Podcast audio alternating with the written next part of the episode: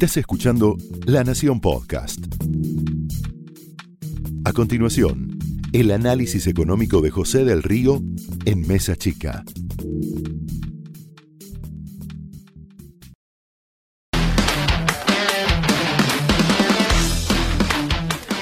Buenas noches, bienvenidos a Mesa Chica. Y nunca hay que subestimar al dólar. Nunca hay que subestimar a la moneda estadounidense. ¿Por qué no hay que subestimar a la moneda estadounidense? Porque los dólares están por todos lados en la Argentina.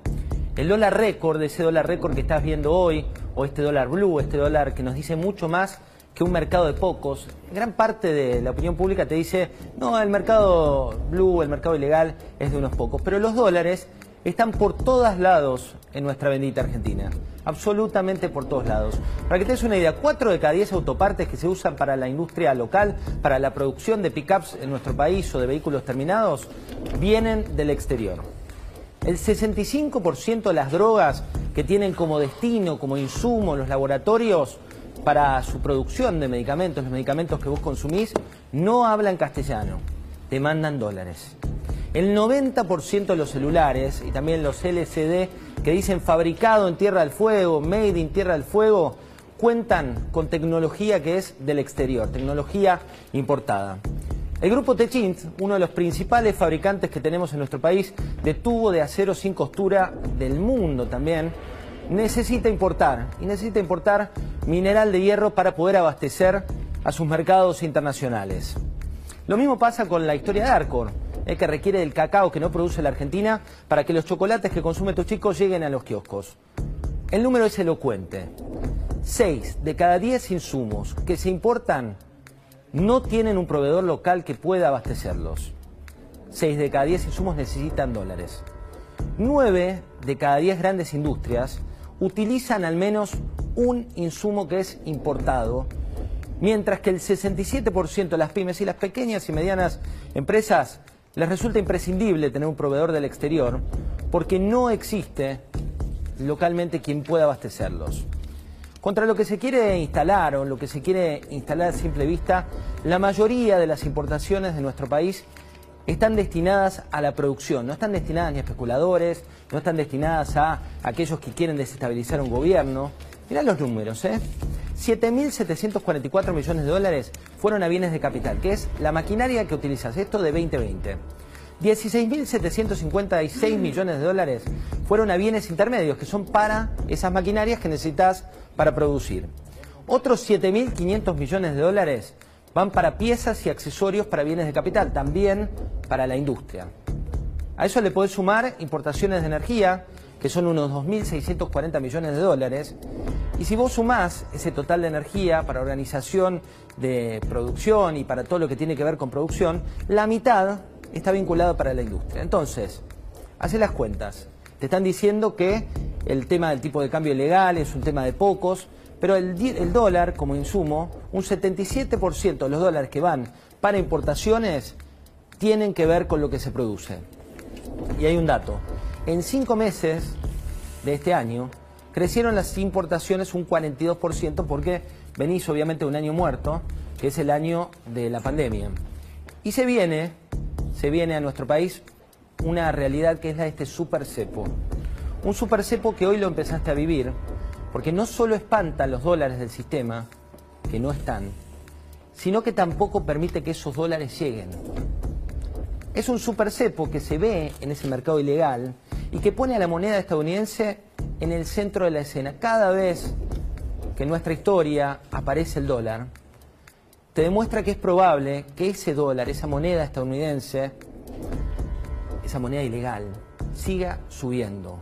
Y es ahí donde se conecta el laberinto de la economía. Un laberinto de un mercado informal, que es cierto, es chico, y un laberinto de un mercado formal, que es el de la economía real. Porque ese dólar blue, tal como lo escribía Tomás Bulat, hoy releía su libro Economía Descubierta, decía, el dólar blue es un bien más en la economía. Si todos los precios se incrementan un 50% como dice la inflación que va a ser este año, entonces es muy factible que en el mediano plazo ese dólar blue suba. Él solía decir, dime la inflación que tendremos y podré decirte el dólar paralelo que tendremos. Esto está escrito en Economía Descubierto. Es por eso que este cepo es la trampa letal para los planes económicos, más cuando un plan económico no existe. Cuando un bien comienza a faltar, comienza a escasear, más gente lo quiere tener, menos gente lo, lo está ofreciendo, y pueden pasar dos cosas.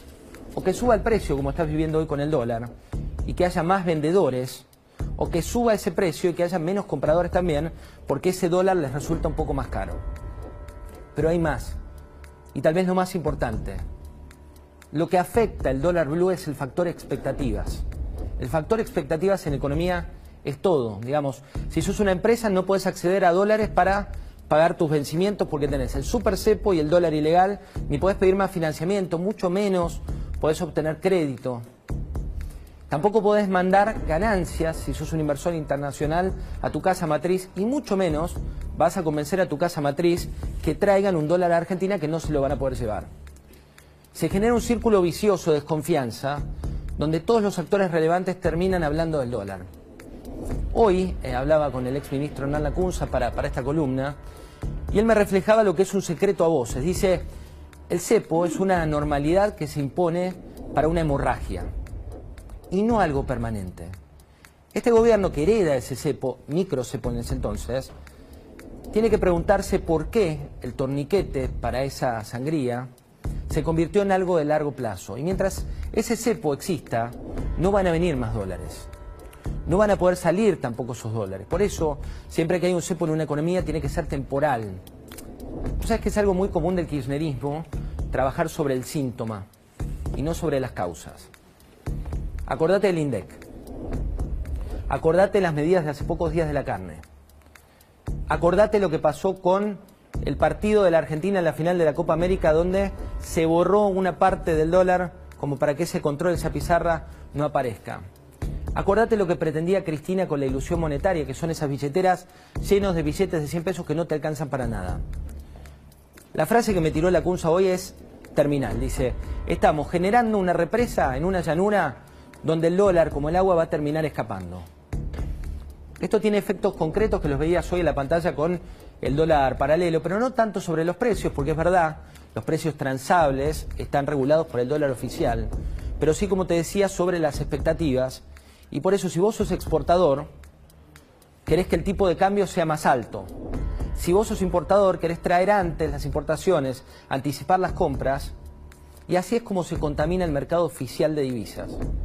Así es como las reservas netas que tiene el Banco Central, que son de 7.500 millones de dólares, si bien son distintas a las de la era Macri, porque hoy no tenés la pelota de Levax que tenía la gente en ese entonces, y sí tenés Lelix que controla el Banco Central, esa pelota también empieza a correr. En el primer semestre se pudieron recomponer reservas paradójicamente por el enemigo del gobierno, por el campo, por la soja. Entramos en una época de abundancia relativa de dólares para una escasez relativa porque la cosecha gruesa ya va a aflojar un poco. Y si ese flujo, como en una casa, permanente es negativo, vos gastás más, gastás más y entra menos, en algún momento las cuentas no te van a cerrar. No es que hay un colapso cambiario inminente, no es que hay una situación de riesgo brutal, pero sí hay un dólar que va a volver a ser noticia. Un dólar que viene por las exportaciones, un dólar que viene por la inversión que no existe, la inversión extranjera, un dólar que viene por el crédito internacional, que en el mundo no es mala palabra, pero la Argentina está cada vez más sola. El Banco Central es el único que está aportando dólares. En la Argentina, los únicos dólares que hoy se están consiguiendo son, en parte por los financieros que entran fácil y se van. Y cabe recordar a Néstor Kirchner cuando tenía su superávit gemelo, siempre basó su modelo de la libreta en que las exportaciones fueran mayores que las importaciones y que el gasto fuera menor a los ingresos. Ese era el modelo de Néstor Kirchner. Después Cristina no pudo con ese modelo y los números no le cerraron. Pero la realidad de este dólar caliente que llegó para quedarse, la vas a tener por mucho tiempo.